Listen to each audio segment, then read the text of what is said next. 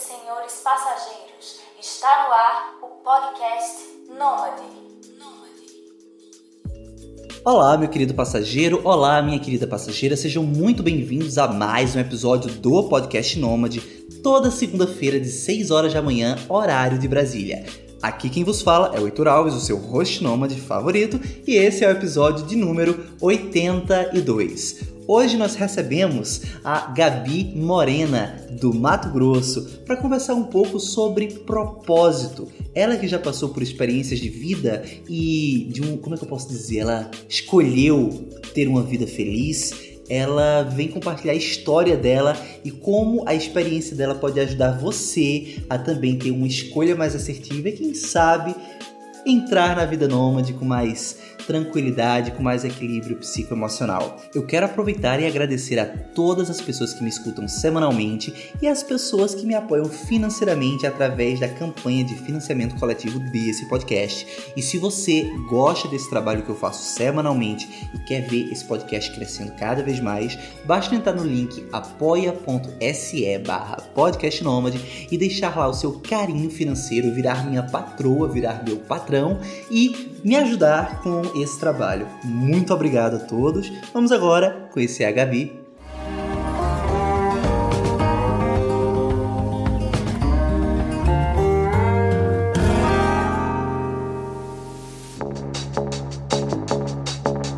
Bom, eu sou Gaviria Morena, eu tenho 29 anos e há 5 anos, né, um pouquinho mais de 5 anos, levo um estilo de vida nômade que eu amo, porque eu amo liberdade, amo conhecer lugares, culturas diferentes. Acho que isso me ensina a crescer e está constantemente me, me, ensinando, né, muito a me desenvolver mais como ser humano. Eu trabalho com gestão de mídias, trabalho com fotografia e tenho feito alguns trabalhos também nesse universo do nomadismo digital, é, muito também no sentido de motivar pessoas e inspirar pessoas a se questionarem mais e buscarem viver um estilo de vida mais alinhado com quem elas são, com quem elas acreditam e com o que elas querem, as experiências que elas querem vivenciar. Ooh, I'm a rebel just for kicks, yeah,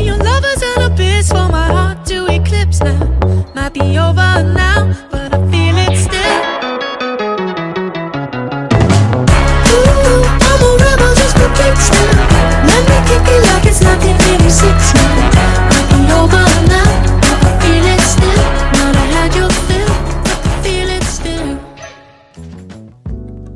muito bem-vinda aqui a esse episódio do podcast Nômade. Vou começar revelando que esse episódio surgiu meu no desespero, porque eh, estamos gravando no dia 1 de setembro e eu não tenho episódio para. Eu não tinha episódio para frente, então eu acordei e disse: Meu Deus, eu não tenho episódio de reserva, eu preciso começar a gravar mais essa semana. E eu comecei a acionar pessoas e fico muito feliz porque a gente literalmente conversou hoje de 6 horas da manhã e já tá agora de 10 horas da manhã gravando. Eu gosto assim. Muito obrigado por ter aceitado esse convite assim tão nas pressas assim, mas a gente já conseguiu trocar umas ideias e eu percebi coisas muito boas que tu tem a compartilhar aqui com as pessoas. Até nesse teu nessa tua introdução, tu já revelou pontos assim que tu tem se dedicado cada vez mais e que eu quero focar nisso para esse episódio, né? Mas vamos por partes. Primeiro, é, algumas perguntas mais introdutórias. Tu és natural de onde? Eu queria dizer que eu também estou muito honrada e muito feliz com o convite, porque eu já conheço o podcast Nômade há muito tempo e agora, esse ano especificamente, eu comecei a escutar todos os dias nas minhas caminhadas, então tenho aprendido muito com podcast também. Então, obrigada pelo convite e eu também gosto do improviso. Vai no flow. É, com, relação, com relação a onde eu nasci, eu sou natural de Cuiabá, Mato Grosso, sou mato-grossense e morei lá até os meus 13 anos. Com 13 anos eu me mudei para Brasília, que eu fui morar com meu pai, mas eu sou natural de Cuiabá. É quente lá? Essa é a pergunta assim. Nossa, como diz meu pai, é filial do inferno.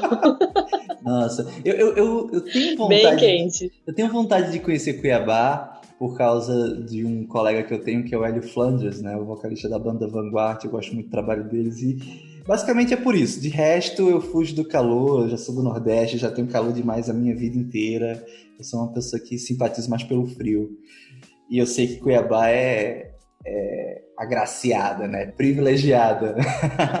Engraçado que eu, eu já sou mais do calor. Eu amo o calor, eu amo. Eu sempre busco lugares assim mais quentes. Acho que talvez por estar mais acostumada mas realmente é muito, muito quente. Mas uma coisa que eu amo em Mato Grosso é a riqueza também de biodiversidade, assim, sabe? Eu acho incrível a quantidade de animais, de natureza, de cachoeira, eu acho maravilhoso isso. Eu vou revelar mais um, um mico aqui. É, recentemente, né, hobbies de quarentena, alguns produtivos, outros nem tanto, eu descobri um, um passatempo maravilhoso, né, para brasileiros, né? Você fica levemente alcoolizado e, e posta trilhas sonoras de aberturas de novelas da Globo e fica o rolê ali. No caso, o rolê sou eu e a minha namorada, né? Porque a gente não tá vendo ninguém, então a gente se embriaga e toma uh, e, e, e, bota músicas de novela para um tentar adivinhar a trilha do outro. E nesses dias eu tava escutando, não é da Globo, é do SBT, que é a novela Pantanal. Aí tu falou aí da, da biodiversidade, lembrei desse, desse, episódio da minha vida. Mas enfim, vamos ter foco aqui no nomadismo e tudo mais. Gabi, antes da gente prosseguir com viagens, tu tem formação acadêmica? Não tem? Como é que é esse teu feedback profissional? Esse, esse teu background profissional?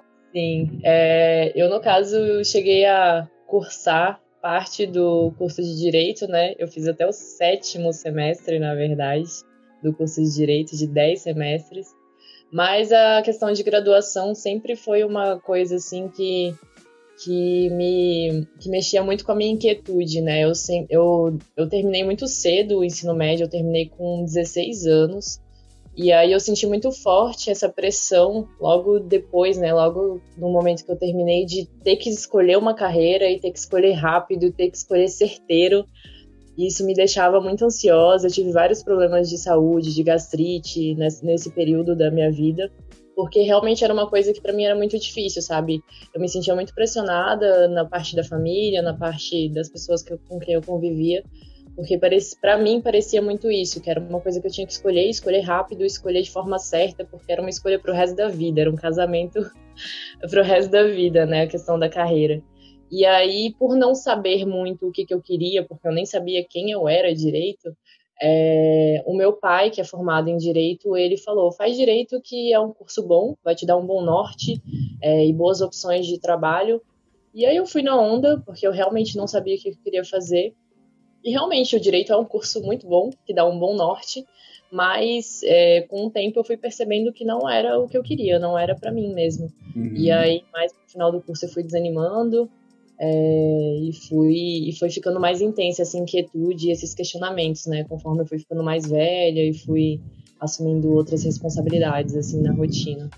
Então, não cheguei a me formar por um tempo isso foi uma coisa que me incomodou bastante, porque eu recebia muita cobrança das pessoas, mas como você não se formou? Por que você não termina?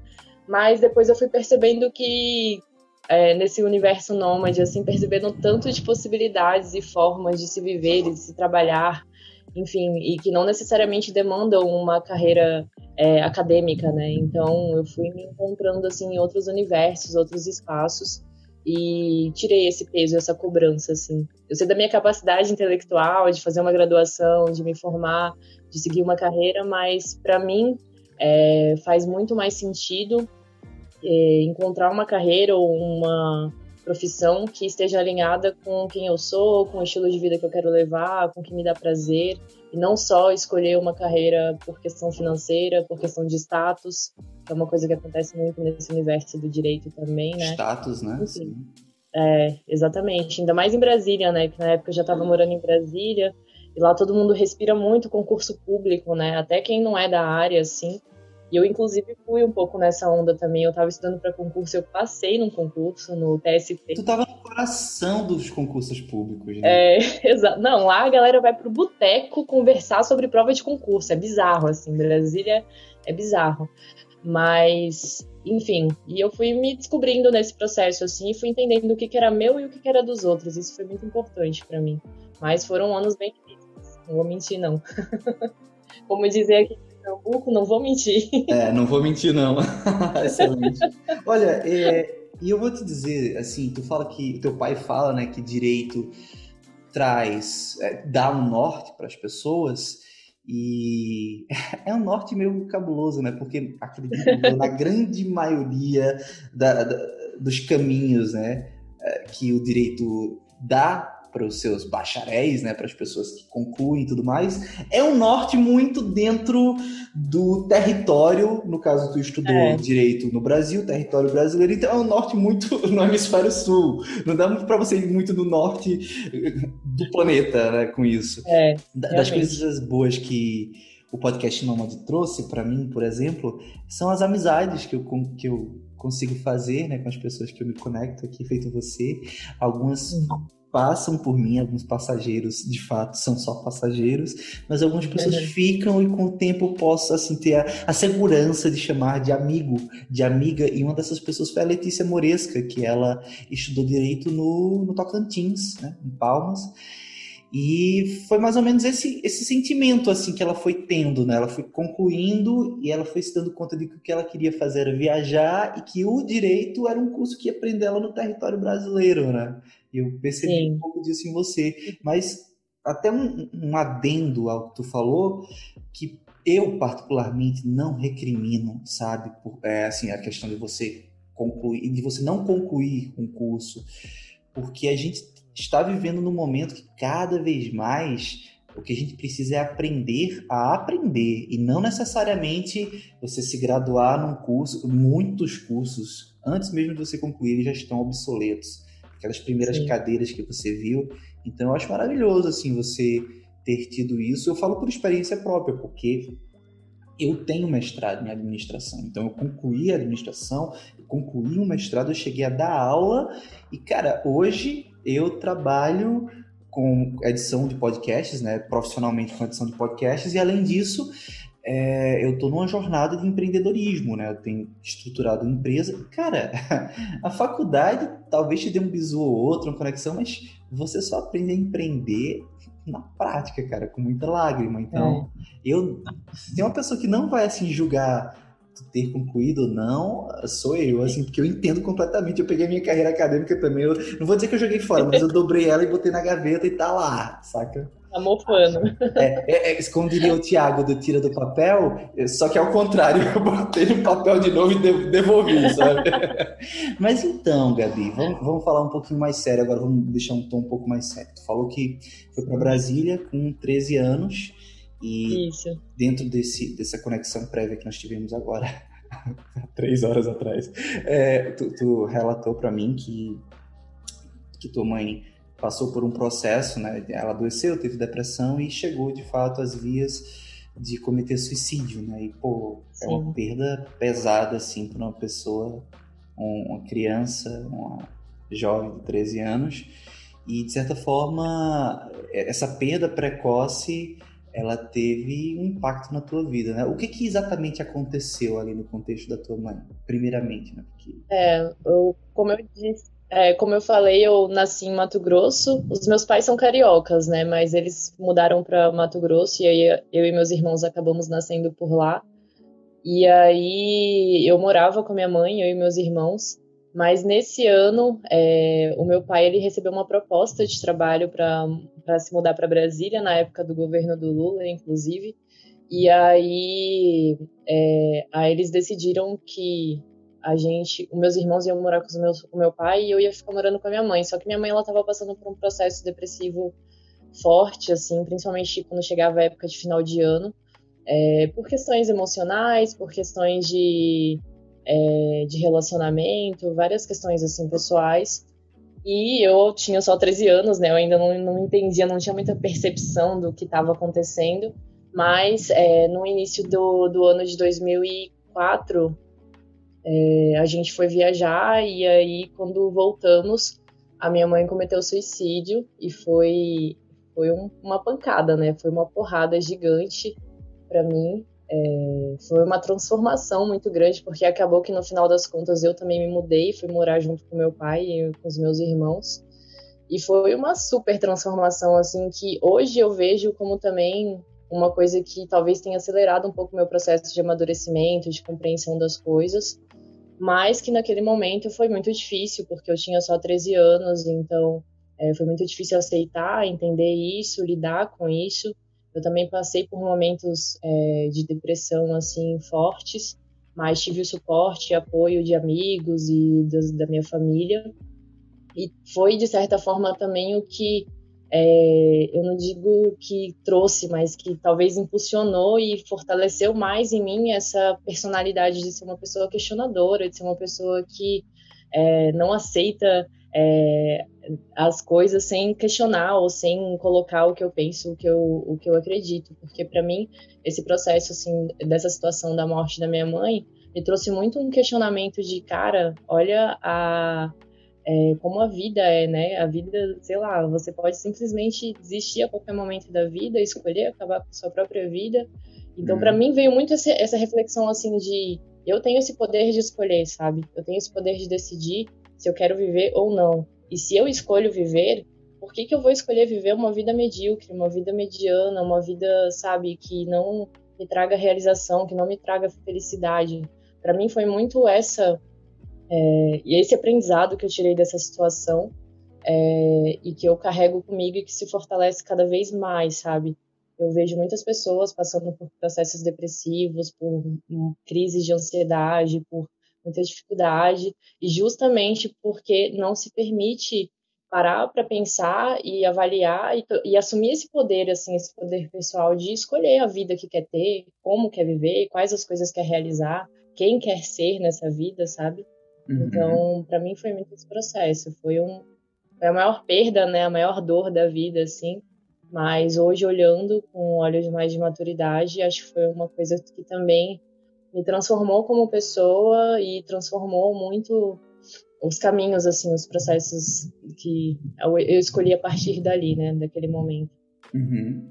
Era o que eu ia questionar, né? Você certamente acabou tendo suas próprias questões a, a, trilhar, a superar e certamente trouxe aprendizados, porque até pela forma como aconteceu a situação, traumatiza, né?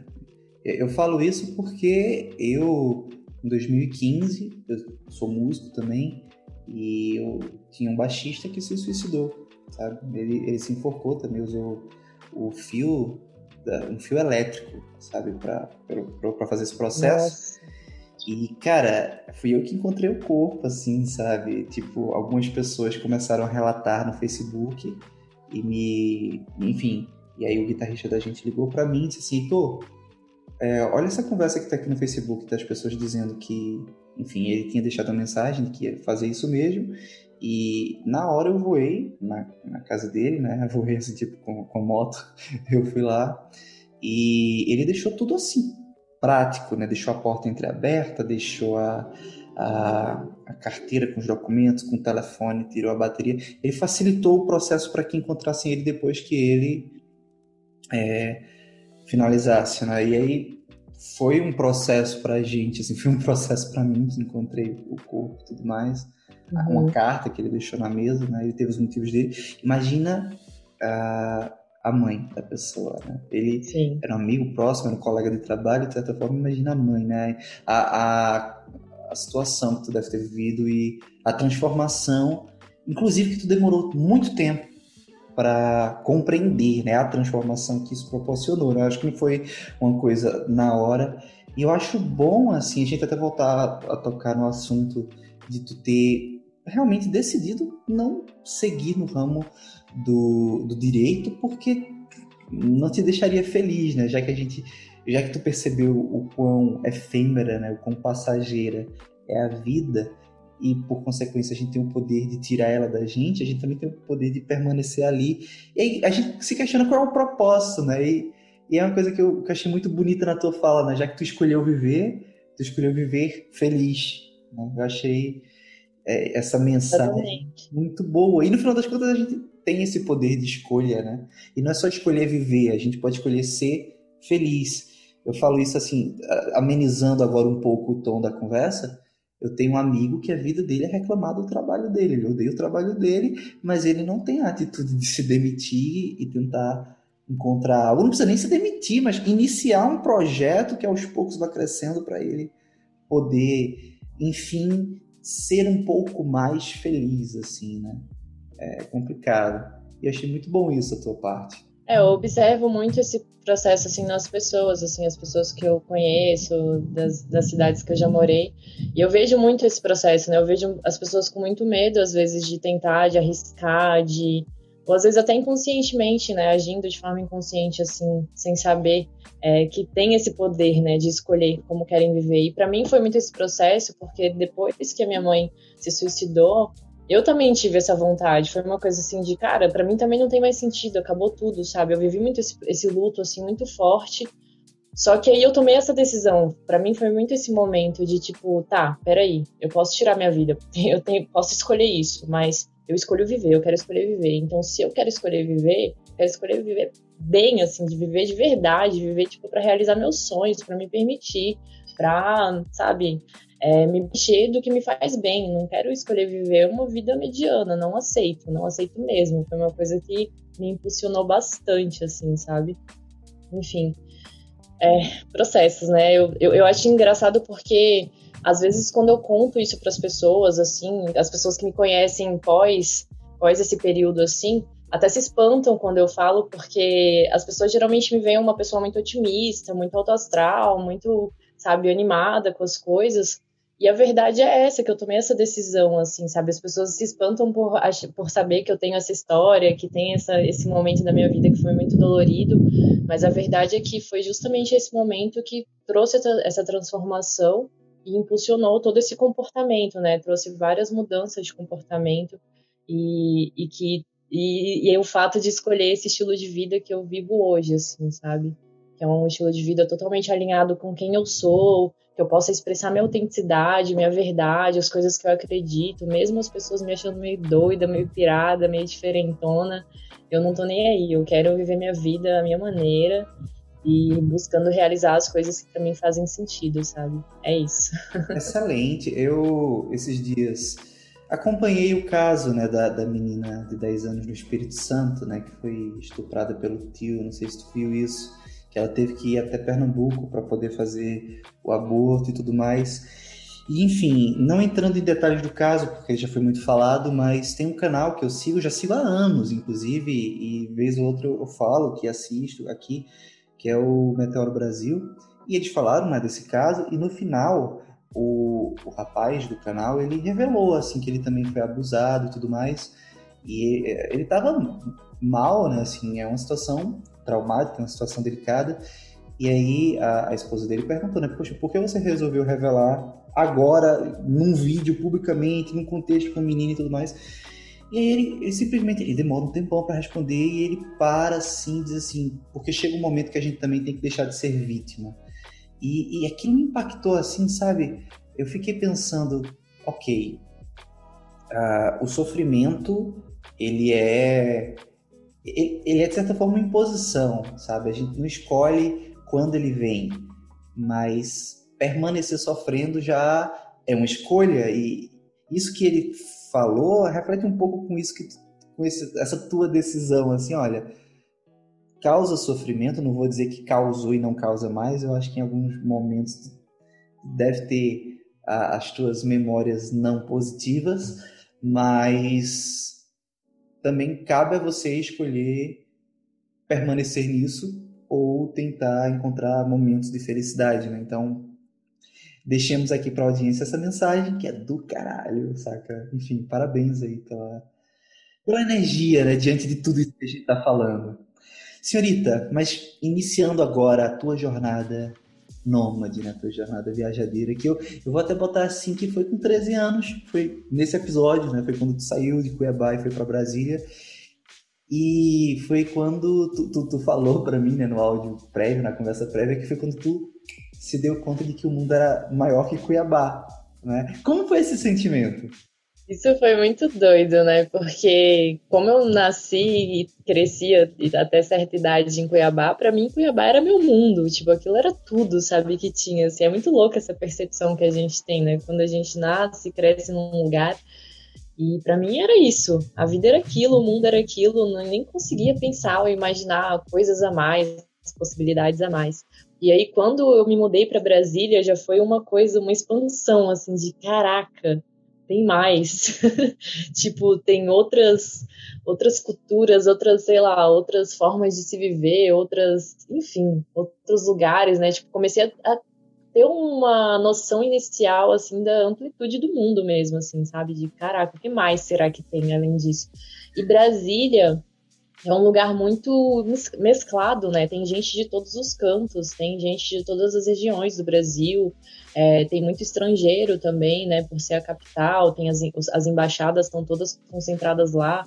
Então, é, acho que Brasília também traz um pouco essa mescla, assim, e, e, trouxe um pouco mais essa visão. Eu convivia com gente de tudo, todos, tudo que é estado do Brasil, assim, na escola, na faculdade, não era...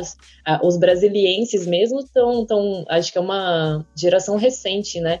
Tipo, os meus amigos agora, todos os meus amigos de Brasília que são brasilienses, eles são filhos de baianos, de cariocas, de paulistas, então tinha muito essa mescla em Brasília. E aí essa mudança para Brasília já deu uma expandida, assim, de caraca, tem mais. O mundo não é só Cuiabá, o mundo não é só Mato Grosso, tem um pouquinho mais.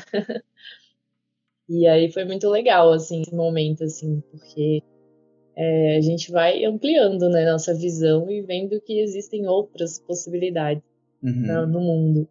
Eu, Foi um primeiro passo. Louco para conhecer Brasília, porque pelo que eu percebo, ela é cosmopolita, né? Assim, um cosmopoli... é. cosmopolitismo, vamos inventar palavras aqui, brasileiro, mas ainda assim o Brasil é continental, então, poxa, o Nordeste é um país, o Sudeste é outro país, assim, na prática, né, nos sotaques e tudo mais. Percebo que você aparentemente foi agraciada de não pegar tanto sotaque carioca, que é carregado pra caramba.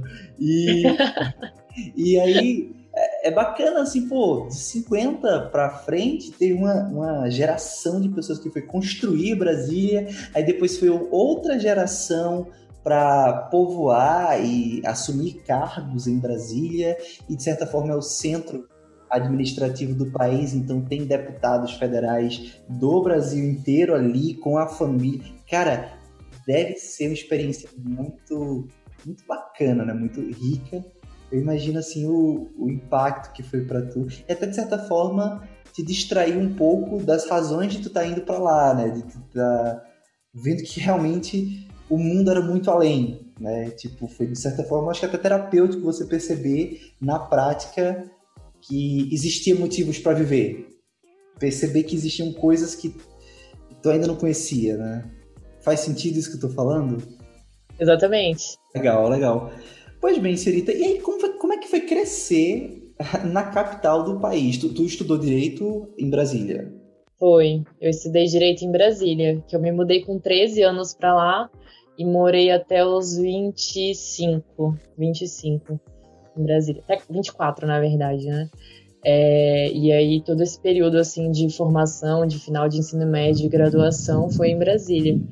E é, na época que eu morava em Brasília, vivia a rotina de trabalho e estudo, eu vivia meio que um caso de amor e ódio com Brasília, né? Hoje em dia, que eu não moro lá, que eu vou só para visitar a família, é, eu digo que eu amo mais, assim, eu admiro mais, eu consigo aproveitar mais a cidade, acho que é porque até eu vou com um pouco mais de olhar de turismo, né? Ah, mas faz muito sentido, pô, faz é. muito sentido. Depois que a gente é, explora né, outros locais, a gente realmente aprende a ter esse olhar de turista, a gente pratica turismo é. de certa forma. E quando a gente volta, a gente também começa a ver, a, a, ter uma leveza, porque a gente começa a entender que tudo é passageiro, a vida é passageira. Tu já tinha essa noção de certa forma clara e a tua estadia em Brasília, de fato, seria passageira, porque agora você já tinha conquistado essa coragem, né? Ativado de vez essa coragem e que se tu quisesse sair do Brasília, era só tu sair, não era já já não era mais uma uma grande ruptura, né? Tu já tinha vivenciado essa grande ruptura de sair da cidade, de sair do país, e aí acaba que é natural a gente voltar para as nossas origens, para os locais onde a gente cresceu, mas a gente vê um pouco mais uh, ver a, a, cidade de uma forma mais contemplativa, ver as coisas que tem de boas lá. É, total. O que eu odeio. E, e, dentro dessa coisa do compreender o que eu odeio, é uma coisa que me chamou muita atenção foi a rotina, porque uh, tu falou que tá aí estudando bastante, desenvolvendo a rotina, se acostumando,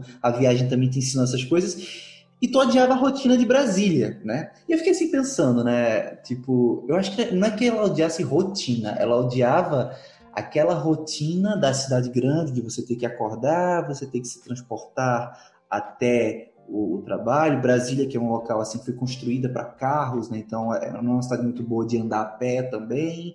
E eu acho que quando a gente viaja, quando a gente consegue começar a controlar o nosso tempo, isso que a gente até estava falando previamente antes de gravar, né? Que é, esse teu processo há cinco anos nômade te preparou para o corona, então a gente já estava um pouco fora a rotina, de certa forma, o que facilitou a, a, nossa adaptação à pandemia. E eu acho que na prática era isso, né? Que tu odiava rotina, tu odiava a possibilidade de estar presa né, a uma é. rotina. E aí, eu acho que era mais um, um, ódio à rotina no sentido de viver uma rotina que eu não escolhia tanto, sabe? Era uma rotina que ia acontecendo de acordo com as necessidades que eu tinha de obrigação de trabalho e estudo. E aí eu não, é, não conseguia ter tanta, talvez, autonomia ou poder sobre essa rotina, eu não tinha consciência sobre isso, sabe? Então, com o nomadismo, eu fui entendendo que tinha essa necessidade de me organizar, de me planejar dentro da minha rotina, eu consegui turistar, conhecer lugares, conhecer as culturas, mas também cumprir com os compromissos de trabalho, de estudo. E aí é, eu fui meio que fazendo as pazes com a palavra rotina, sabe? Porque até a palavra me dava um arrepio, assim, sabe? então, com o tempo, eu fui fazendo as pazes porque eu fui entendendo que eu podia assumir esse poder, assim, de gerenciar minha rotina mais alinhada com o que eu precisava fazer, de uma forma que eu respeitasse o meu tempo, que eu respeitasse os compromissos que eu tinha e que eu também conseguisse relaxar e aproveitar melhor. Porque morando numa cidade grande, minha rotina era faculdade, casa, faculdade, casa, faculdade, casa. Final de semana, saída com os amigos ou encontrar namorado e durante a semana, faculdade, casa, faculdade, casa. Era, era bem exaustivo, assim, sabe? Mas acho que muito mais por uma falta de consciência mesmo do, do poder que eu tinha de gerenciar isso melhor, de me organizar melhor do que e também pelo fato de estar numa grande cidade, nessa rotina de grande cidade, enfim. Entendi. Essa é ideia. Foi uma coisa que eu percebi com o tempo viajando, assim, com, com as viagens eu fui me conhecendo mais e fui percebendo que eu não gosto tanto de cidade grande, sabe? Eu prefiro cidades menores, mais tranquilas, é, que uhum. eu consiga ter um ritmo mais tranquilo para viver a minha rotina. Isso foram percepções que vieram também junto com o nomadismo, sabe?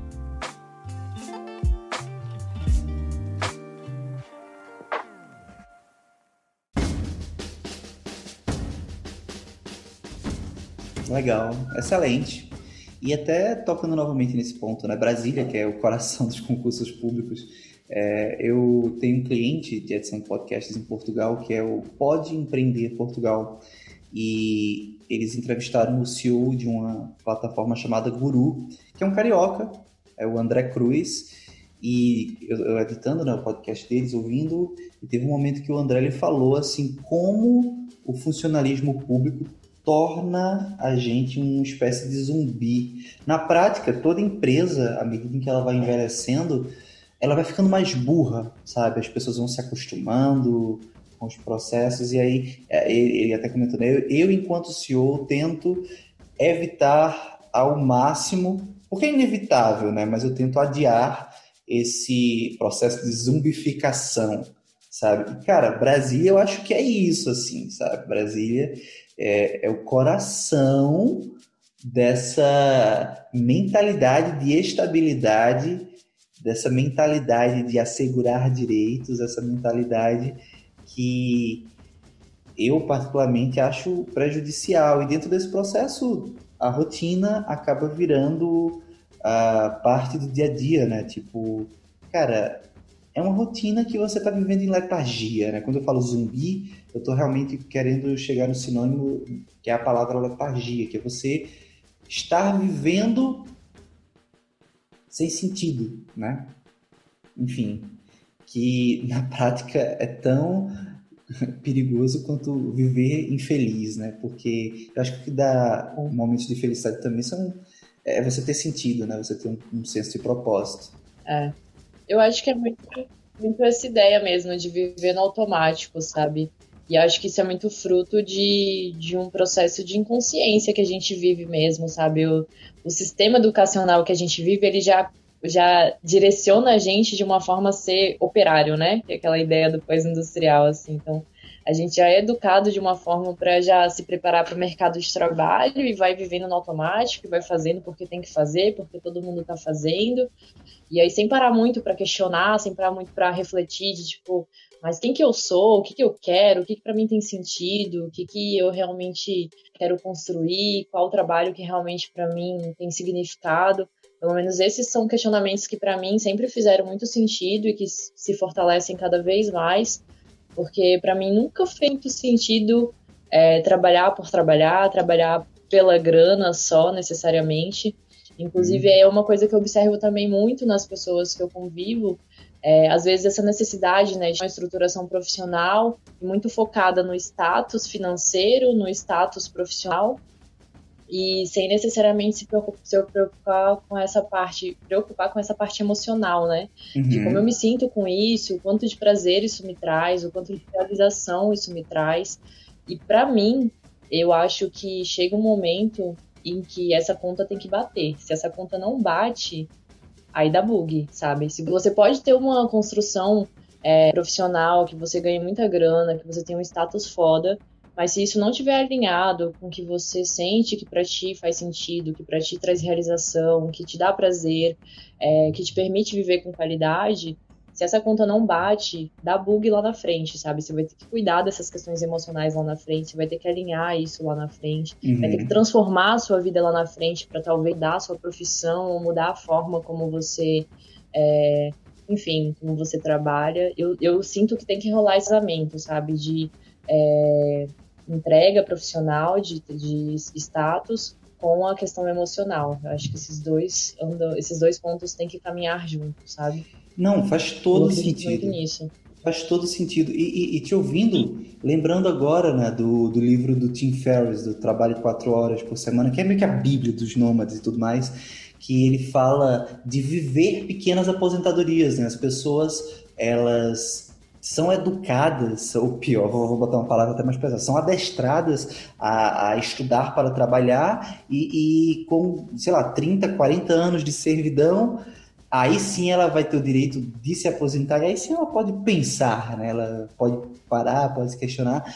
E o, o bizarro dessa, desse ponto que a gente acaba vivendo para trabalhar, acaba se aposentando. Quando se aposenta, a gente talvez não tenha saúde para gozar a vida e para piorar o contexto social, social não, o contexto cultural né, que a gente vive no mundo de uma certa maneira.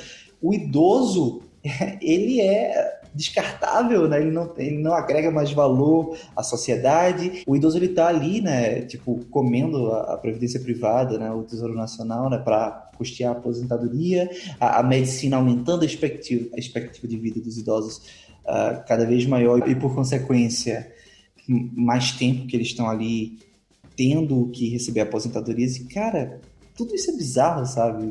Todo esse processo. É bizarro você ser educado para trabalhar, é bizarro você só ter o direito de aproveitar a vida quando você já não tem saúde para isso, é bizarro a sociedade ver que é, o, o, idoso ele não tem mais valor para a sociedade porque ele já não está mais contribuindo com esse belo quadro social, como diria o Raul Seixas. É muito doido, é muito errado. É a verdade é essa, é muito errado. Mas enfim.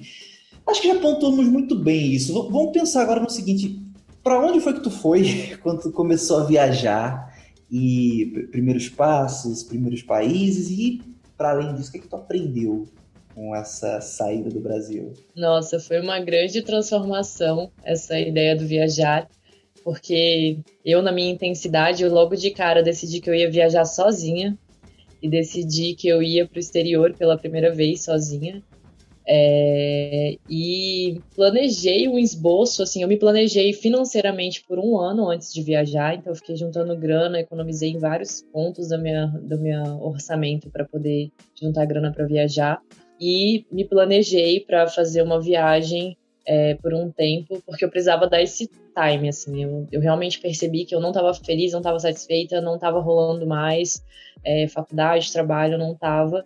E aí eu falei, não, eu vou me dar esse tempo, porque eu já sei o que, que eu não quero. Eu já entendi o que, que eu não quero, o que, que eu não gosto. Então eu preciso abrir espaço para entender o que, que eu quero, então, né? Já que eu tenho clareza sobre o que eu não quero, agora eu tenho que entender o que eu quero. E aí eu me permiti esse tempo juntei essa grana, planejei a viagem, alguns detalhes, lugares que eu queria conhecer, que no final mudou tudo depois, na verdade. E fui. Eu fui primeiro para a Itália, que era um lugar que eu tinha muita vontade de conhecer e que depois eu até descobri que a minha ancestralidade é italiana, meu bisavô era italiano, mas eu nem sabia na época. E aí fui, fui primeiro para a Itália, viajei de norte a sul da Itália, depois fui para Espanha, visitei uma tia que morava lá, fiquei um tempinho ali. Depois passei na França e desci para o Marrocos porque eu achei uma passagem muito barata e falei, caraca, eu vou para o Marrocos. Foi super aleatório, assim. E foi incrível também, é um lugar que eu tenho muita vontade de conhecer, porque foi muito bem recebida. E dali, é, voltei para a Europa mais um pouco e fui para a Ásia, que era outro lugar que eu tinha muita vontade de conhecer. E viajei por um mês pela Tailândia, também de norte a sul. Foi o único lugar que eu conheci na Ásia, mas para mim já valeu demais pela primeira experiência. E o massa é que também foi uma viagem com passagem só de ida. Eu realmente só comprei a passagem de ida, não tinha data para voltar, não queria me prender a isso. Eu queria ir olhando só para frente e eu queria ir aberta às oportunidades e às possibilidades que aconteceriam naquele momento. Eu, ao mesmo tempo que eu fui viajar, eu também estava fazendo um curso de desenvolvimento pessoal, curso online, que foi me trazendo vários questionamentos e reflexões durante esse momento. Eu senti que seria legal casar isso junto com a viagem, porque realmente o viajar para mim foi o, a ideia de conhecer lugares e conhecer culturas, mas também era esse momento de dar um tempo para olhar para mim, sabe, para me conhecer mais, para uma das coisas que pesava muito para mim era essa ideia da dependência emocional. Eu me, eu me via muito dependente emocionalmente nas minhas relações e eu não queria mais ser essa Gabi. Então, eu me desafiei a fazer essa viagem sozinha para provar para mim mesma que eu era capaz de estar em qualquer lugar do mundo, sozinha e feliz, bem comigo, com a minha companhia. E aí foi muito esse processo também, sabe, que eu vivi no viajar. E foi isso. Eu voltei para o Brasil é, depois de seis meses dessa viagem e voltei é, porque tinha um encontro final do curso da galera, que eu conheci uma galera massa e voltei com a ideia de me mudar para Floripa, que era um lugar que eu amava aqui no Brasil, que já conhecia um pouco e que para mim é um dos melhores lugares no sentido de qualidade de vida, estrutura, segurança para morar. E aí eu voltei já com essa ideia de eu não quero mais morar em Brasília, essa é uma certeza que eu tenho. É, vou me mudar para Floripa e vou recomeçar a vida em Floripa. guardei um pouco da grana que eu tinha juntado, né? e falei, vou recomeçar em Floripa. Antes de falar, antes de, falar de Floripa, é, uma coisa que me chamou a atenção, que tu comentou que foi para fora do país com a passagem só de ida, o primeiro país foi a Itália, e eu fiquei curioso no uhum. sentido, né? Tipo, dizem que para entrar na União Europeia é importante que você mostre que você tem a passagem da saída. A, a minha pergunta é, tu foi com uma passagem de volta que tu conscientemente sabia que tu não usaria, ou realmente tu foi só com a de ida e deixaram tu entrar na União Europeia? É uma curiosidade que ficou. Eu realmente, eu realmente fui com a passagem só de ida, eu só comprei a ida. Uhum. É, e na verdade, antes de ir, eu, eu, comecei a entrar em contato com várias viajantes, mulheres principalmente, que eram referências para mim, e comecei a trocar ideia com elas é, para saber como é que fazia, pegar os bizu, pegar os macetes. E uma delas, que acho que foi a Que Viagem, ela me deu o bizu da passagem só de ida. Só que ela falou assim: você não precisa da passagem de volta, mas você precisa de uma passagem saindo da União Europeia. Então o que eu fiz foi para, eu achei uma passagem muito barata para Itália na época, para Milão. Era uma passagem saindo de Natal aqui no Brasil para Milão. Acho que eu paguei 800 reais nela, alguma coisa assim. Maravilha. E aí é, isso em 2015, né? E aí eu comprei uma passagem saindo da União Europeia, se eu não me engano foi para uh, o Líbano. Eu acho que foi para o Líbano. Tipo, achei uma passagem aleatória barata, acho que era Grécia-Líbano, porque tava dentro das possibilidades dos lugares que eu passaria. E é perto. E né? eu paguei, acho que, sei lá, 150, 160 reais nessa passagem. É, então, eu paguei uns 160 reais nessa passagem, assim, tipo, Grécia-Líbano. E aí, inclusive, quando eu fui embarcar aqui no Brasil, é, na hora do embarque, eles quiseram dar uma implicada comigo por causa disso, mas eu fui firme e falei: não, mas eu tô indo viajar, eu vou ficar um do longo viajando e eu realmente não tenho data para voltar para o Brasil, mas eu não vou ficar na União Europeia. Eu tenho aqui a passagem para a saída para o Líbano, porque depois eu vou viajar pela Ásia, que era um pouco a ideia, na verdade. Mas eu não tinha muito as datas certas, né? E aí eles quiseram implicar comigo, só que o que eles falaram, olha, pode ser que você tenha problema quando você chegar na União Europeia e queiram te barrar por causa disso, mas você está assumindo risco. Mas como eu já tinha conversado, já tinha trocado essa ideia com outros viajantes, eu fui tranquila com relação a isso, porque realmente não é obrigatório. Em muitos países, tem alguns que são, mas a maioria dos países não é obrigatória a passagem de volta mas você tem que ter comprovações de que você não vai ficar ali, de que você não pretende imigrar, né? Enfim, várias questões assim. É um risco que a gente assume, mas eu assumi naquele momento. E eu acredito também que uh, existem, existem países que realmente estão mais atentos para brasileiros, né? A Itália, Portugal acabam aceitando muito brasileiro, é. né? Então, assim, são países que estão mais atentos. atentos. Se você fosse lá para Aqui eu estou chutando, tá? Porque eu nunca fui. Vai para a Alemanha, por exemplo, aí já não, não tem tanto essa, essa questão assim de ficarem encucando e, enchendo o seu saco para apresentar um comprovado que você vai sair da União Europeia, né? Porque geralmente são países como Itália e Portugal que realmente os brasileiros vão e vão ficando, né? Isso deve ser complicado para a União Europeia. Legal, legal. Eu fiquei, eu fiquei realmente com essa dúvida. Engraçado também ouvir você falar que foi aqui no Brasil que é, o pessoal ficou é, falando né, com você, encrencando com você, é porque eu imagino isso hoje no Brasil, 2020, o Brasil do Bolsonaro. Eu imagino hoje uh, o, o, Estado brasileiro se preocupando com quem está saindo do Brasil, porque mais dia, menos dia é capaz de a gente realmente não conseguir mais sair daqui. Mas. Verdade. 2015, 2016, mais ou menos, quando tu viajou, estranho, mas tudo bem. Tu volta pro Brasil, tu, tu vai pra Floripa, tu vai querer construir a tua vida em Floripa e não dá certo. Aí não rolou. O que, que aconteceu? Na verdade, deu certíssimo. Olha aí. Porque eu voltei, né, com essa ideia de morar em Floripa, jurando que eu ia começar uma rotina e pronto, a minha vida ia ser aquilo, morar na natureza, fazendo trilha que eu amo, perto do mar. É, eu achava que era aquilo que eu queria. Mas logo que eu cheguei em Floripa, eu fui fazer um primeiro voluntariado, que foi uma coisa que eu tive muita vontade depois do viajar e conhecer pessoas que estavam fazendo. Quando eu cheguei no Brasil, que eu decidi fazer o voluntariado, e aí eu logo de cara fechei o voluntariado lá em Floripa, porque eu falei, ah, já que eu tô chegando, não conheço muita gente, não sei muito bem ainda onde que eu vou morar, seria legal fazer um voluntariado para tipo chegar e ter uma estrutura, ter um lugar para ficar e ao mesmo tempo também aprender coisas novas e pessoa, conhecer pessoas novas. E acabou que o voluntariado se tornou uma experiência maravilhosa, foi uma primeira experiência incrível, eu, a ponto de eu virar madrinha da filha do dona do hostel depois de um tempo. E era para ser um mês no hostel de voluntariado para eu chegar, me estruturar, procurar aluguel, arrumar um emprego. Virou uma temporada em Floripa no hostel que eu trabalhei quase, acho que foram cinco ou seis meses trabalhando no hostel lá com eles na temporada de verão. E aí, nesse processo de estar tá conhecendo pessoas, descobrindo mais ainda desse universo viajante, eu fui percebendo que eu, na verdade, nem queria enraizar. Eu não tinha essa necessidade, sabe, de chegar e enraizar no lugar e construir ali uma rotina, um estilo de vida. Eu percebi que para mim estava funcionando muito bem essa ideia do estar viajando, estar em movimento e estar em diferentes lugares. Mas a grana estava acabando, a grana que eu tinha guardado. É, e aí surgiu a necessidade de entender como que eu ia sustentar o rolê, como é que eu ia.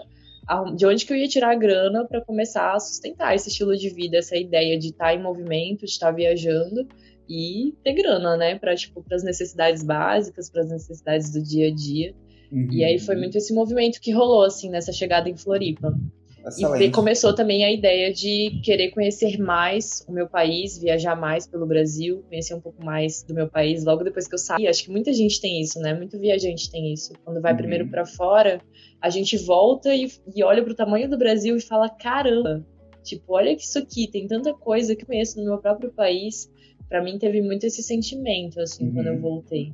É, é, natural, na verdade, essa coisa do, do, dar sustentabilidade ao rolê, sabe? Tipo, eu conheço vários casos, assim, né? Poxa, o teu episódio já é o episódio de número 82, assim, eu já conheci muita gente nesses quase dois anos conhecendo, entrevistando e fazendo podcasts com nômades e, enfim, é natural. Uma coisa que, particularmente, assim, eu vou até desabafar eh, pela experiência que eu já estou pegando, né, de tanto, tantas pessoas que eu conversei, vou desabafar aqui um insight que eu tive sobre educação financeira para a vida nômade, que é o seguinte: eu vejo muitas pessoas falando sobre é, uma reserva financeira o Pablo e a Bárbara Medeiros do projeto Nomad Like a Louco, inclusive, recentemente lançaram um vídeo abrindo as finanças deles e falando como é o processo deles. E muito bom o vídeo, muito útil. Só que, sabe, é, o sentimento que dá é que você chega num ponto do conhecimento e dali, de uma maneira geral, eu não percebo as pessoas falando, eu não vejo muita gente falando além. É, por exemplo, vamos, vamos, vamos ilustrar isso de outra forma. Eu, é, eu já escutei muitas pessoas falando, é uma frase que eu gosto muito, que tipo, empreender é você caminhar numa floresta escura com a lanterna amarrada nas costas, sabe? Isso é bem confúcio, isso é uma coisa bem asiática. Cara, essa lanterna só ilumina o caminho para trás, né? Ela não, não, você não tem noção do que vem pela frente. E aí, nessa questão do empreendedorismo, é natural, você tem uma ideia, você vai, vai, vai, vai até um ponto que você bate numa pedra. Beleza, dá errado, você recomeça, você reconstrói outro projeto, continua, continua, continua. Quando chegar naquela pedra, pedra, tu para novamente. Então chega um ponto que você realmente precisa transcender essa pedra, e eu percebo muitas pessoas falando né, nesse aspecto de sustentabilidade do rolê, de juntar dinheiro, que, tipo assim, junta grana para pelo menos seis meses de vida, né? Um termo que a Bárbara e o Pablo usaram que eu achei muito bom, que é, é a vida financeira, né? Então, por exemplo, se tu gasta uh, 3 mil, 3.500 reais por mês, quando, é, você multiplica por 6, você junta aquele dinheiro para você ter. Beleza, é massa, você precisa ter uma reserva de emergência, tem custos que vêm que você não estava esperando, mas quanto mais o tempo passa, mais eu percebo que além disso, né, passando esse desafio, essa pedra que é juntar dinheiro, tem a, a questão da sustentabilidade do rolê, tem a, o fator de você aprender a fazer dinheiro viajando. Eu, hoje é uma coisa que eu penso muito assim, mais importante do que você juntar muito dinheiro, na realidade é você aprender a fazer dinheiro viajando. É uma coisa, por exemplo, que o livro dos nômades digitais do Matheus de Souza, ele fala isso, assim. É, eu, eu, hoje percebo que juntar dinheiro é importante no que diz respeito a você aprender a ter uma educação financeira, aprender a viver com menos do que você ganha, aprender a poupar. Isso já é um grande passo, mas existe um, um plus a mais aí, realmente, que é você não só aprender a controlar as próprias finanças, mas também aprender a fazer dinheiro de forma remota. E aí é onde, de fato, o rolê fica sustentável, saca? E é nesse ponto que eu quero chegar com, agora, né, na pergunta. O que, que tu está trabalhando atualmente? de, de, tudo isso, a pergunta é essa. O que, que você está trabalhando? Com o que você está trabalhando atualmente? É, isso é verdade. Esse processo do, do planejamento financeiro é necessário demais inclusive quando você leva um estilo de vida autônomo, né? Porque é você cuidando de você, assim, sabe? Não tem quem, não tem ninguém te cobrando, não tem ninguém ali no teu pé, então você que tem que cuidar de todos os detalhes e é um puta aprendizado que eu acho incrível também. É, e eu hoje eu trabalho, na verdade foram trabalhos que foram surgindo de oportunidade né, desse movimento que eu fui criando porque nesse primeiro momento lá em Floripa eu pensei, tá, beleza, eu preciso, já que eu quero criar esse estilo de vida, eu preciso entender como que eu vou sustentar isso financeiramente. E aí, é, ao mesmo tempo, eu planejei essa viagem pelo Brasil para conhecer as regiões do Brasil que eu ainda não conhecia. E disso veio o movimento e eu estava super aberta para as oportunidades que iam surgindo. Na época eu já tinha uma fonte de renda não muito alta, mas é uma fonte de renda constante que é da minha marca de uma de roupas artesanais que eu produzo, que é uma grande paixão e que eu já tinha antes de viajar. E, enfim, já entrava uma grana com isso, mas é, no viajar foram surgindo oportunidades de trabalhar com marketing e fotografia, que são habilidades que eu também tinha muita vontade de desenvolver e de aprender mais, assim. E fui agarrando essas oportunidades e foram surgindo é, essa possibilidade, essas possibilidades de trabalhar com prestação de serviço, que eu acho, inclusive dando mais sobre nomadismo assim, que é o caminho mais rápido e mais fácil para quem quer começar a parte de prestação de serviço, né? Porque tem infoproduto, tem criação de conteúdo, tem afiliados, e acho que a parte de prestação de serviço é o caminho mais rápido e mais fácil para você conseguir fazer uma grana.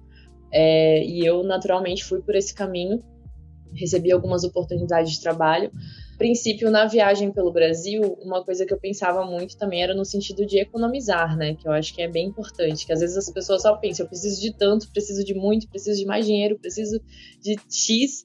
Só que é bom você pensar também no que, que eu posso economizar, no que, que eu posso gastar menos. Ou, ou talvez não ter custo com certas coisas.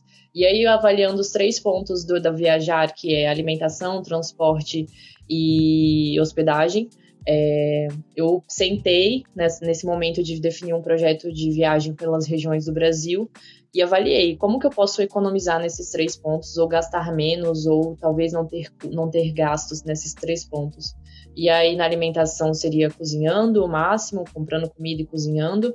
É, no transporte seria viajando de formas é, com zero custo ou custo baixo, então eu viajei bastante de carona pelo Brasil. Eu viajava muito de BlaBlaCar também, que é um sistema carona muito barato e que eu conheci lá na Europa, quando eu fui para a Europa no, em 2015. E eu também viajava muito de, avi de avião e de ônibus também, então mesclava tudo assim. Só que o massa é que nesse universo nômade, de ter mais flexibilidade, mais tempo, você consegue achar os dias e horários que são mais baratos, então você consegue economizar muito mais. Eu gasto muito pouco assim com avião, eu gasto, sei lá, 20, 120, 150 reais numa passagem de avião, porque eu só compro passagem de ida e eu compro nas datas mais baratas. Então, só para ter uma noção.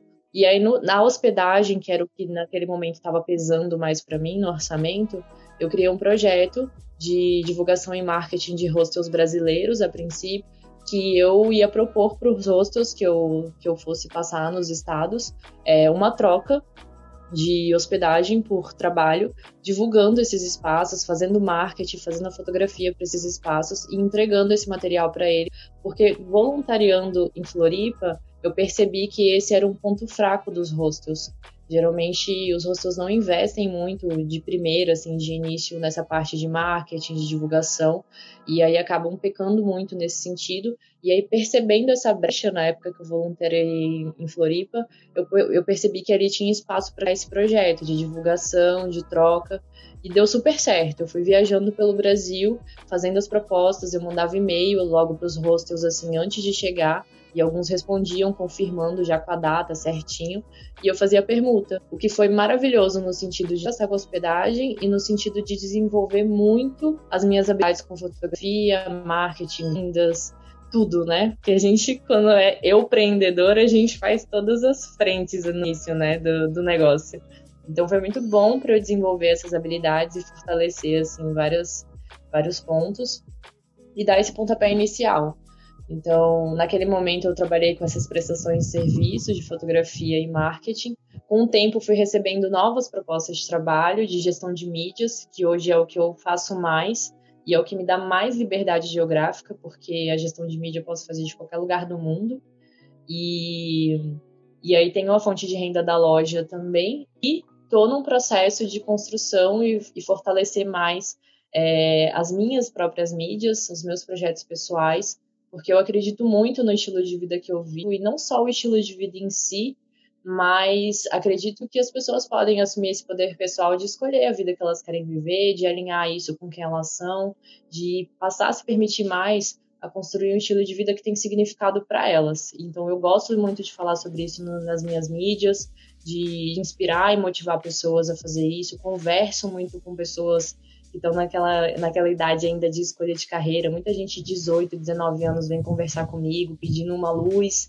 Converso com gente que já está num processo estrutural, assim, profissional mais avançado e que é uma transformação na vida porque não está se sentindo feliz.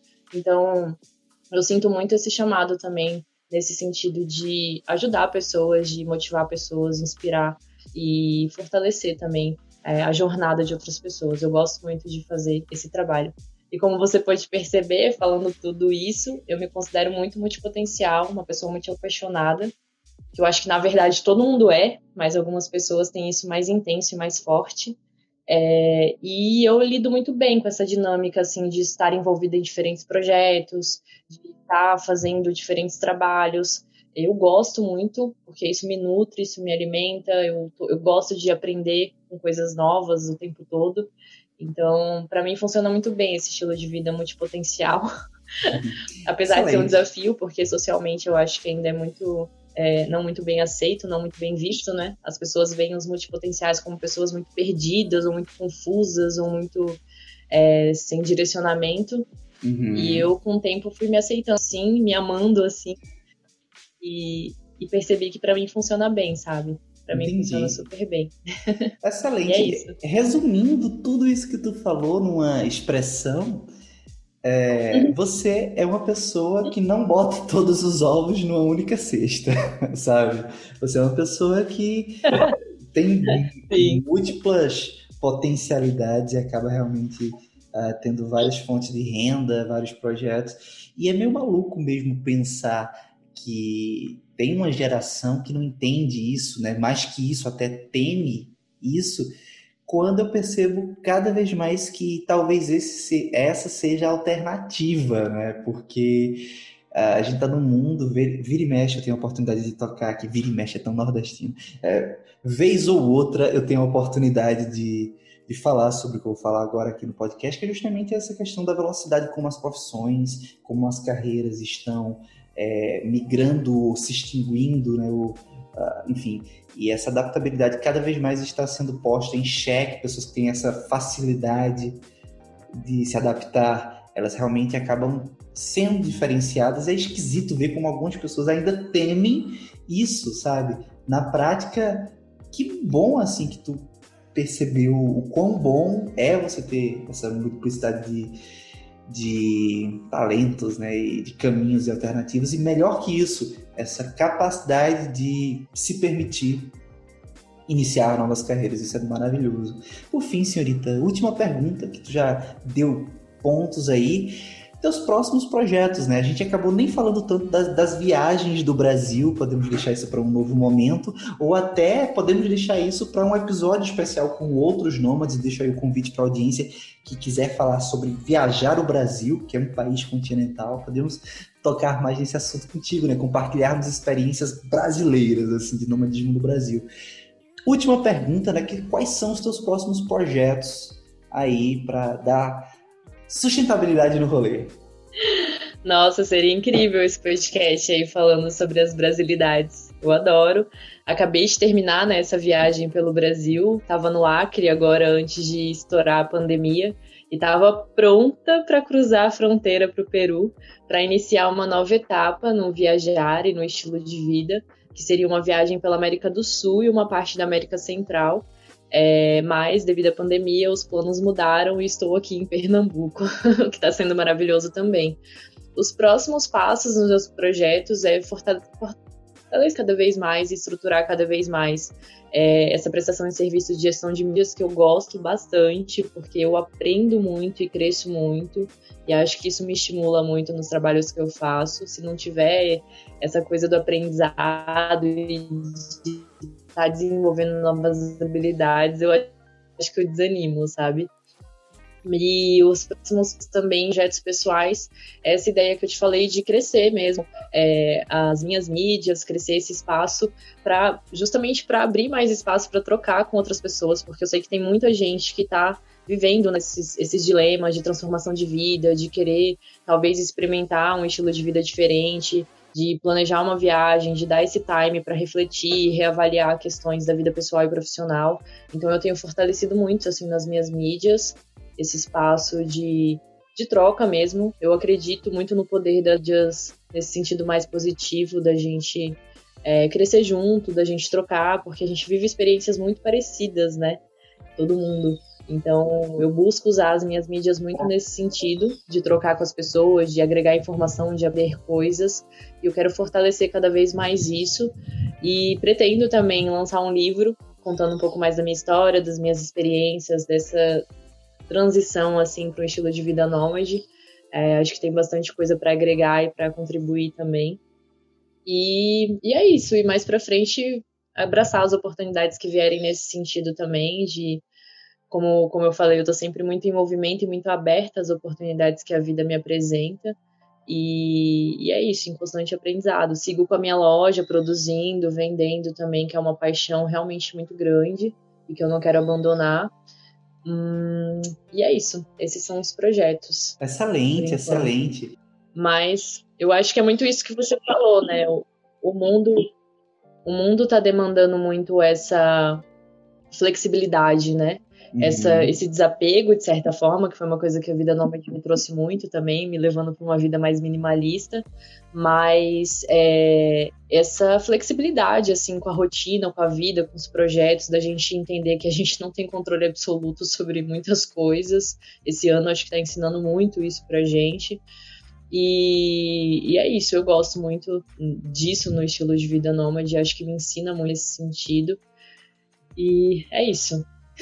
Eu, eu iria comentar exatamente esse aspecto, né? Que esse ano está ensinando muito a gente é, esse teu lado de querer se expor mais, compartilhar mais essa sua transição, de certa forma, vem num momento muito oportuno, porque a pandemia realmente tirou forçadamente, tirou muita gente da zona de conforto. E nem todo mundo vai voltar, sabe, para aquela realidade. A maioria volta, mas tem muita gente que vai parar assim e dizer, poxa, qual era o sentido de eu estar trabalhando, sabe? Qual é o sentido de eu perder tanto tempo num horário louco, numa rotina tipo Brasília, pegando transporte, sabe? E, e, e às vezes não dá tempo de voltar para casa para almoçar, então eu tenho que gastar dinheiro também comendo por fora. E no final das contas, tu não trabalha 8 horas, tu trabalha 11 horas fácil, assim. É, eu acho que é um momento bem oportuno e agradeço, agradeço pela sua intenção de compartilhar um pouco da tua experiência para, quem sabe, aí, inspirar outras pessoas, já que você está aí nessa vontade de ampliar, de abrir as redes, aproveite o espaço aí, deixe para a audiência como as pessoas podem se conectar com você, de repente algo que você falou nesse episódio e alguém que está escutando quer continuar é, direto com você, de repente um cliente aí, vem um cliente aí para você, não sei, não sei, deixa espaço para você fazer mexer. Agradeço demais também o convite, a oportunidade. Eu realmente sou fã do podcast Nômade. Eu aprendi muito já com vários podcasts que eu escutei aqui. Só que eu sou um pouco sistemática. Eu tô escutando, tipo, do primeiro na sequência, sabe? Eu não consigo pegar aleatório. Eu sou meio ah. temática com isso, que eu não quero perder nenhum. Você, você Mas está em qual episódio? muito nas minhas caminhadas. Está é em qual episódio agora? Eu acho que eu tô. Eu acho que eu tô no 18. Ah, tu acabou de escutar a minha história, tu acabou de escutar a minha história com a, com a, Maria, né? A minha história, que é o episódio 17, se eu não me engano. Olha, é até uma adendo aqui pra audiência que caiu de paraquedas no teu episódio. Eu particularmente acho, eu particularmente acho que o podcast ele teve um, uma mudança do episódio 26 para frente, assim, foi o episódio do Monday Feelings. Dali eu senti a segurança, sabe? Dali disse, poxa, tem um microfone bom, Uh, vou de improviso mesmo, te conheci há quatro horas atrás, a gente já está aqui gravando esse episódio, e eu não sei como é que, que a audiência está percebendo, você que está ouvindo, não sei como você está percebendo, mas eu acho que ficou profissa, acho que ficou bom, acho que foi um episódio bacana. Não, ainda não cheguei nesse, mas eu confesso que desde o primeiro eu tô encantada, assim e tenho aprendido muito, assim, sabe? Porque é muita troca, muita informação de pessoas vivendo de formas muito diferentes, estilos de vidas completamente diferentes, apesar de, de tudo ser um pouco no nomadismo, é, tem de tudo, né? Então tem sido puta aprendizado para mim. Eu, na minha caminhadinha, já boto ali o, o episódio e tá sendo incrível. Tenho aprendido demais com o podcast. E eu, na verdade, já conhecia, eu já tinha escutado mais aleatório outros episódios há um tempo atrás. Já fiz parte do grupo do Telegram, que inclusive eu quero voltar. Eu também que rola muita, muita troca, não sei se tá rolando ainda o grupo. Sim, sim. Mas enfim, é isso. Eu sou muito fã e fiquei muito feliz com o convite, com essa oportunidade também de compartilhar um pouco mais.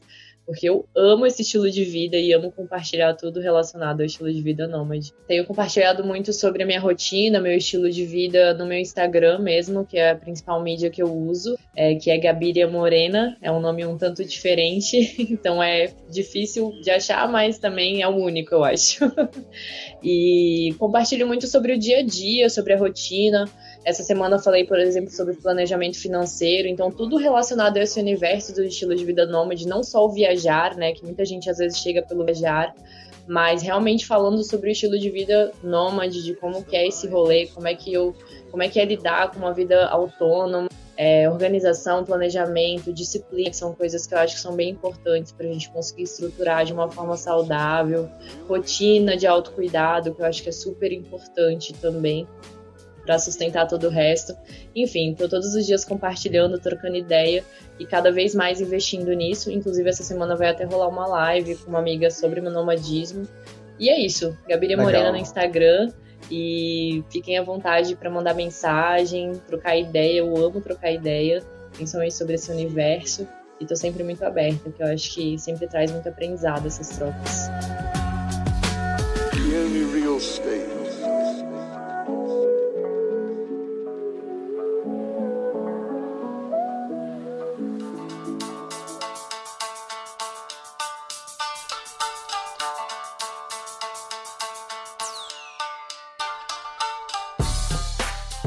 Maravilha, maravilha, Gabi. O link tá na descrição, o link do Instagram da Gabi tá na descrição desse episódio. E rotinas de autocuidado, isso dá uma boa pauta. Vamos, vamos amadurecer esse negócio aí. Demais. Gabi, um cheiro para tu, boa Demais. semana. Muito obrigado pelo tempo que tu dispôs aqui para mim, para os ouvintes e a gente se vê aí pelo mundão. É isso. Eu que agradeço o convite. Espero que a gente possa se encontrar e se conhecer pessoalmente também. Massa, muito bom. E lá se foi mais um episódio do Podcast Nômade. Eu espero que você tenha gostado desse papo que eu tive com a Gabi. E se você quiser fazer parte dessa Nomadesfera, eu quero reforçar que existe um grupo no Telegram e o link para entrar nesse grupo está na descrição desse episódio. Então se joga lá. Se você tem dúvidas sobre como ser nômade, né, ou quer se conectar com outros nômades por aí, aquele pode ser um excelente canal para você. No mais, se você tiver alguma crítica, dúvida, sugestão ou contribuição, você pode me escrever diretamente no Gmail podcastnomad.gmail.com ou também nas minhas redes sociais, que no caso é o Instagram podcastnomad e também o meu Instagram pessoal, que é o alvescontato. Alves com H, ok? Eu estarei de braços abertos para receber todos vocês que queiram interagir. Além disso, agradecer a audiência que semanalmente me acompanha e também a audiência que, além de me acompanhar, além de me escutar, ainda acredita e acredita nesse podcast um pouco de dinheiro todo mês. Então, se você quer ser meu patrão ou minha patroa e me ajudar a manter o conteúdo, a melhorar, eu já comprei microfone por causa de vocês. Muito obrigado por isso. Olha, gente. Se você quer ser meu patrão ou patroa, acessa apoia.se barra. Isso vai me dar uma super força. No mais, eu espero que vocês estejam bem, que vocês estejam seguros onde vocês estiverem e eu desejo para vocês uma ótima semana, aquele cheiro pernambucano tradicional para quem me escuta até o final do episódio e a gente se vê na próxima segunda-feira de 6 horas da manhã, horário de Brasília. Até lá, tchau!